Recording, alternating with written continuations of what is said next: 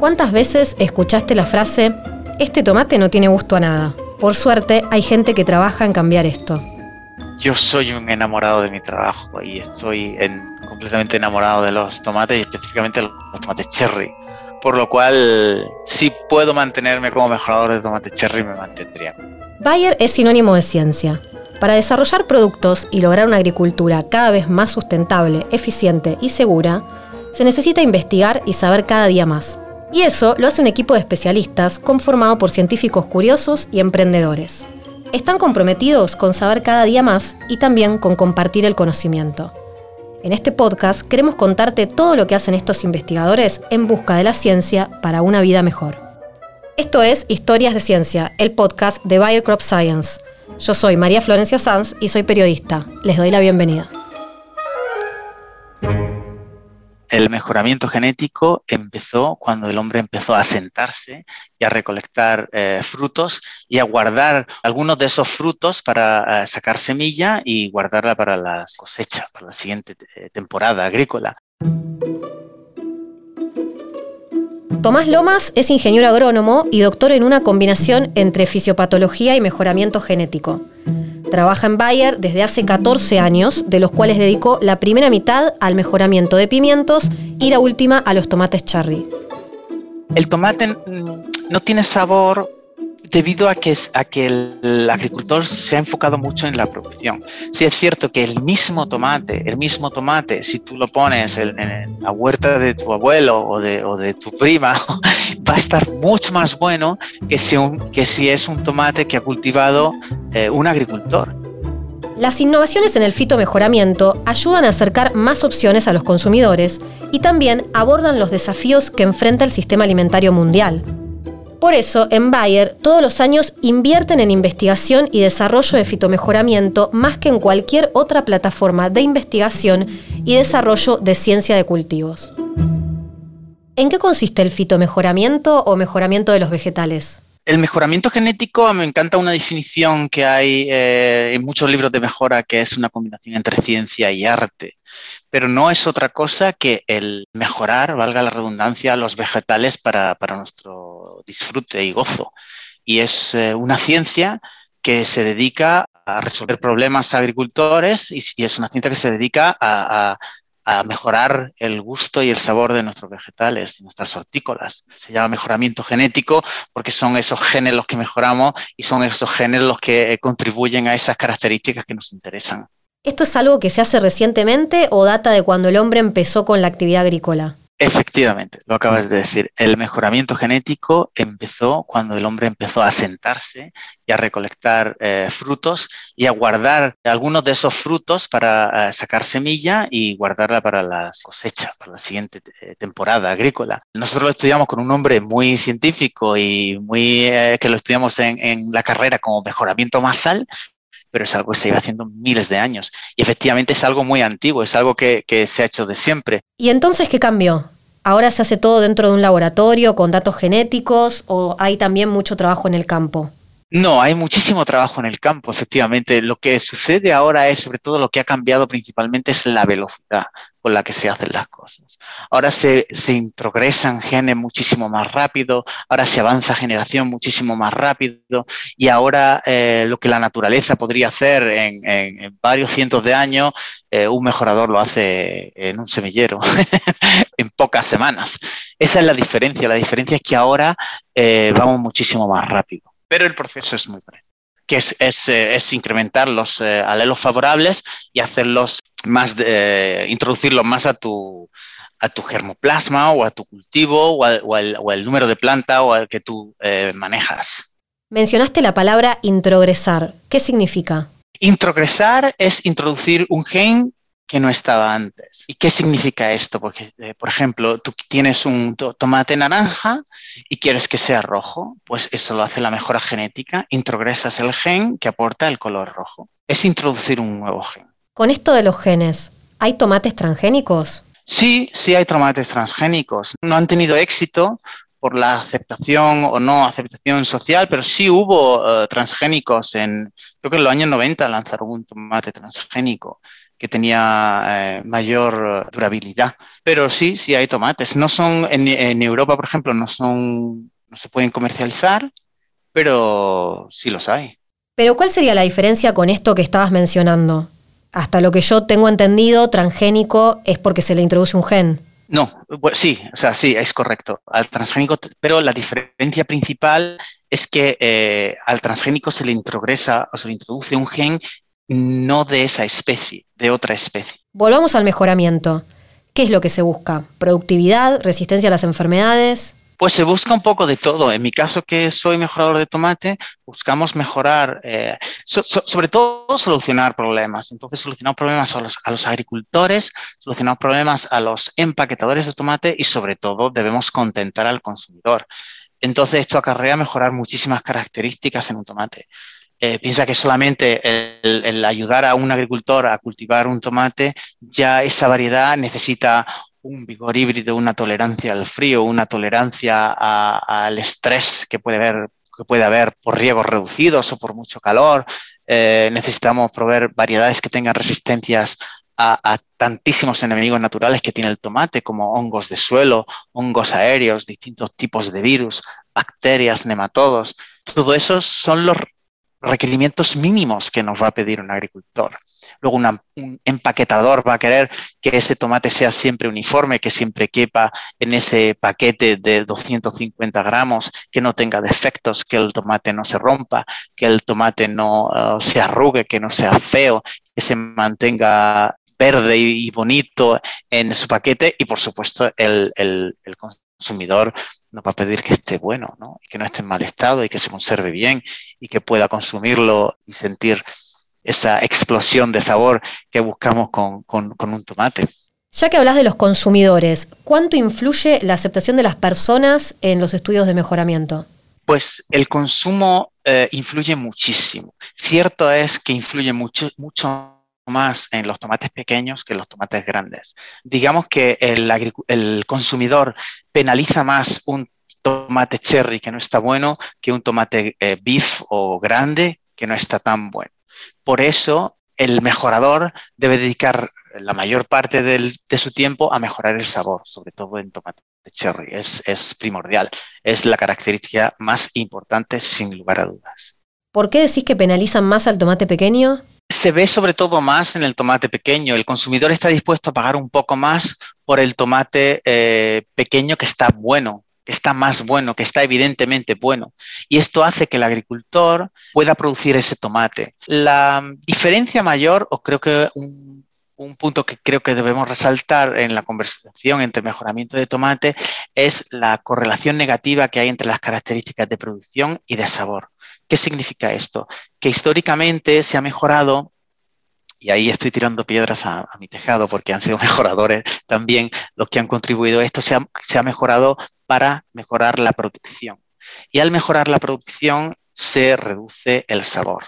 Entonces, eh, nos hemos preocupado más en desarrollar variedades que produzcan mucho y se nos, ha olvidado un poco eh, las variedades que tengan Esto sí es cierto que desde hace algunos años el consumidor está demandando más sabor y está penalizando aquellas variedades que no tienen sabor.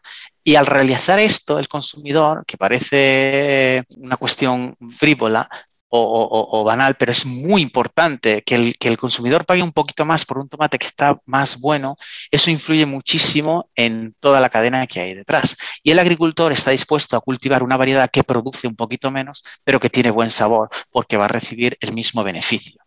Y entonces, al, al, alinearse toda la cadena, el mejorador, evidentemente, va a poner mucho más énfasis en mejorar el sabor que en mejorar la producción. ¿Y hay alguna solución a esto que vos planteás? Es decir, ¿pueden coexistir productividad y sabor? Sí, correcto, claro que la hay, se llama mejora genética. y, por eso es que tengo yo trabajo, porque, eh, claro, porque mi trabajo es combinar todo eso. Mi trabajo es combinar todo eso. Es eh, mejorar sabor manteniendo la producción. ¿Y qué se hace desde Bayer para mejorar el sabor? Por supuesto, medimos muchísimas cosas que durante muchos años no se han medido. Y, no solamente ya es la, tantísimas características organolépticas que puede tener el tomate, su color, la intensidad o el brillo del tomate, pero también medimos su contenido en azúcar, su contenido en ácidos, su contenido en bueno, en aromas, las partículas volátiles. Hay un entorno a, 30 partículas volátiles que influyen en el sabor del tomate. Todo eso lo medimos. Podemos medir el contenido en glutamato que tiene el tomate. Y hay otras características ya no solo de sabor, como puede ser el licopeno o la vitamina C, que también medimos para mejorar. Todo esto se hace en un laboratorio de calidad, lo hacemos muy habitualmente y, y, no solamente medimos las características organolépticas, sino de que también eh, hacemos paneles a consumidores. Entonces ponemos nuestras variedades junto con la de competencia y le decimos al consumidor que haga un test y que nos diga cuál le gusta más. Esto también nos ayuda muchísimo a desarrollar variedades que están más buenas y que son más aceptadas por el consumidor. A lo largo de la historia de la civilización, el fitomejoramiento ayudó a los agricultores a resolver desafíos complejos y al mismo tiempo apaciguar el apetito de los consumidores. Incluso los primeros agricultores entendieron que para sobrevivir necesitaban variedades de plantas específicamente adaptadas a sus condiciones ambientales y así cultivar para producir los mejores alimentos para sus ganados y comunidades. Ya que mencionaste las variedades, ¿cómo se obtiene una variedad de tomate? Pues una variedad de tomate se obtiene porque nosotros vendemos variedades híbridas y, lo, como se obtiene es cruzando dos parentales, dos líneas parentales.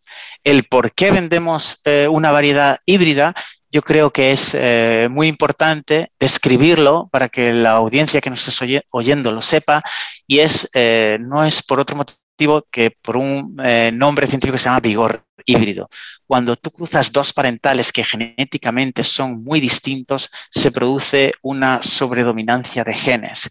¿Qué significa esto? Que el híbrido es mucho eh, mejor, tiene mayor producción, es más vigoroso, tiene más tolerancia al estrés que, por supuesto, que, la media de ambos parentales, pero no solo eso, que cualquiera de sus parentales. Entonces, gracias a este vigor híbrido, eh, pues evidentemente son superplantas, lo podemos llamar así, o son plantas que están mucho mejor adaptadas que sus parentales, eh, pues el agricultor desea tener esto, esto, estos, estas semillas híbridas. También se produce una uniformidad del cultivo que el agricultor lo valora, evidentemente. El tener un cultivo uniforme donde él puede planear cuándo va a recolectar, cuándo va a polinizar, cuándo va a hacer sus labores de manejo, pues es algo que facilita muchísimo el manejo agronómico de los cultivos a los agricultores.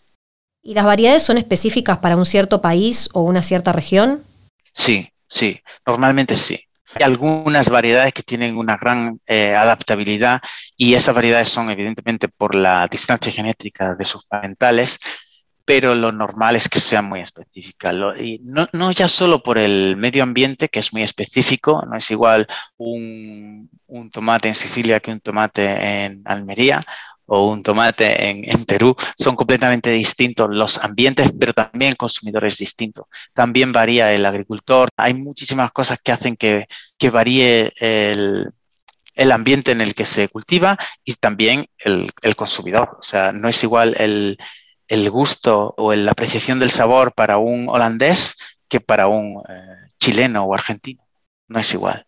¿Cuántas variedades se evalúan por año y cuántas llegan efectivamente al mercado? Andamos en torno a los 2.000 híbridos eh, por año en cada una de estas zonas eh, claves de producción en España, en Holanda, en Italia, en, China, en Corea, en aquellos sitios donde hay producción de tomate ensayamos muchísimas variedades y suelen llegar a, ser comerciales, pues eh, con suerte una al año. ¿Y por qué pasa esto? ¿Por qué de 2.000 llega una? Por la cantidad de características que tiene que vencer eh, aquella que llegue a ser comercial. Debe tener un poquito de mejor azúcar que, la variedad que ya tenemos comercial, debe tener eh, una resistencia que, hay nueva ahora, que antes no había, debe tener eh, un poquito más de tolerancia al frío, porque ahora los inviernos son más fríos. Son ejemplos que cada año hay que mejorar un poquito y entonces no es fácil, no es fácil porque son muchas características las que tenemos que mejorar.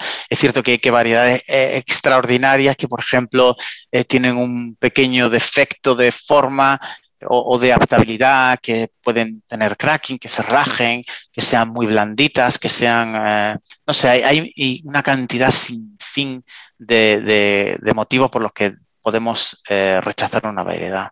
El, tomate tiene muchísimos, mm, ¿cómo llamarlo?, desórdenes que hay un desorden de maduración de color, que parezca que está que madura rojo, pero ahí tiene motitas amarillas, eso ya hace que el consumidor no le guste, o, que el, tomate tenga una durabilidad no muy larga, eso haría que el productor la rechace, o que el tomate no tenga una, resistencia específica de esa zona, eso haría que el agricultor no desee eh, cultivar esa variedad. Entonces hay muchísimas características que harían rechazar una variedad.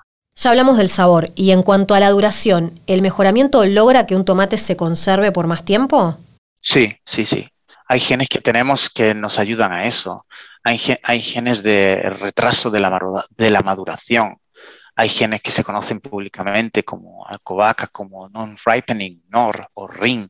Son genes que los mejoradores de tomate conocen muy bien porque son genes que nos ayudan a tener variedades que son más longevas. Estos genes suelen tener, porque son parentales que tienen eh, eh, una dureza extrema, y entonces estos, genes suelen dar tomates que al, ojo del consumidor tienden a ser un poquito naranjas, pero cuando los pruebas ah, sientes un crunch.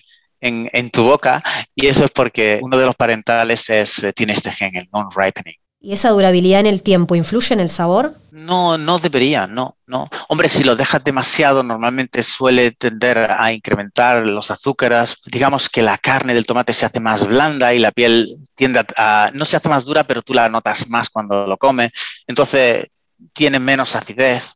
Sí, sí varían, hay, hay ciertos componentes que sí varían con el paso del tiempo, pero no es muy grande la variación de sabor. Entonces, desde el punto de vista del sabor, el mayor obstáculo tiene que ver con el mejoramiento que se hace para que haya más productividad. Sí, es histórico este problema y yo creo que, eh, pues eso, recientemente, desde hace unos años acá, ha cambiado mucho y ahora los mejoradores hacemos muchísimo esfuerzo y muchísimo hincapié en mejorar el sabor de los tomates. Yo creo que ha cambiado muchísimo. ¿Y qué pasa con la sustentabilidad? Por supuesto que la tenemos en cuenta. Estamos, tenemos muchos proyectos de sostenibilidad en, en nuestros programas de mejora. Tenemos varias variedades ya que se venden sin, envases de plástico. Tenemos variedades que consumen menos agua, variedades que requieren menos temperatura en invernaderos de cristal. O sea, em, es, es, un, es un problema que nos concierne a todos y nos preocupa a todos. Debemos eh, proveer variedades que sean más sostenibles, cada vez más, por supuesto, sí, sí. El, residuo que, generan, eh, reducir el residuo, el que nosotros eh, desarrollemos variedades con resistencias hace que el agricultor tenga menos tratamientos químicos o no deba tratar, lo cual es un beneficio para todos. Entonces, son características que desarrollamos, que tenemos en mente y por supuesto son son básicas, son algo que, todos estamos muy preocupados y que todos necesitamos variedades cada vez más sostenibles, por supuesto. En los últimos años, la revolución digital cambió mucho el fitomejoramiento. ¿Qué parte de tu actividad sentís que sigue siendo la más difícil? Lo más complejo es el, desarrollar variedades que contenten a todos. Eso es de una manera, digamos, pues más filosófica, ¿no? El, contentar a todos. en mi vida profesional operacional, lo más complejo sin duda es el, mantener una holística de todo, porque hay, hay muchísima eh, herramientas con las que trabajamos, muchísimas tecnologías con las que trabajamos, con el, con el laboratorio de, calidad, con los marcadores moleculares, con ensayos de citopatología, con ensayos de consumidores, con ensayos de campo, con toma de datos, con análisis de datos, el manejar todo eso, la producción de semillas, el, tratamiento que queda en la semilla, la regulación de las semillas, los pasaportes fitosanitarios, la complejidad que es eh, un simple hecho como mandar una semilla de un país a otro. Todo eso eh, tiene mucha parte logística y muchos tiempos que a veces son eh, más largos de los que uno desearía y también es complejo manejar esa holística operacional. Todas las frutas, las verduras y los cereales que consumimos hoy son el resultado del fitomejoramiento digamos que hemos descubierto muchísimo en genética del sabor, pero también nos queda mucho más. Gracias a la selección de las mejores variedades, el estudio de su genética y los cruzamientos dirigidos, los agricultores disponen de cultivos que se adaptan mejor a su entorno y a las preferencias de los consumidores. Hay muchísimos compuestos que no, que no hemos encontrado todavía eh, marcadores para ellos, hay muchísimas características que se pueden mejorar en sabor que todavía eh, no conocemos, eh, hay muchos sabores que, que, nos cuesta conocer o entender. Pero como nos explicó Tomás, es un desarrollo que continúa y que tiene una evolución muy sabrosa. Yo creo que lo más, lo más difícil es mejorar sabor. También es cierto que es donde más ponemos nuestros esfuerzos, lo cual intuyo que nos dará grandes alegrías muy pronto. Ciencia para una vida mejor. Eso es lo que Bayer hace cada día. Por eso tenemos más historias de ciencia para contarte. Para más información, entra a la web de Crop Science de Bayer y por supuesto escucha el próximo episodio de Historias de Ciencia en Spotify o tu plataforma de podcast preferida. Este podcast es una producción de asuntos científicos de Bayer Crop Science, coordinado por Juan Pablo Lupi. Por posta, producción Guido Escolo, guiones Roque Casiero, edición Nacho Garteche, producción ejecutiva Luciano Banchero y Diego del Agostino. Mi nombre es María Florencia Sanz. Nos escuchamos en el próximo episodio.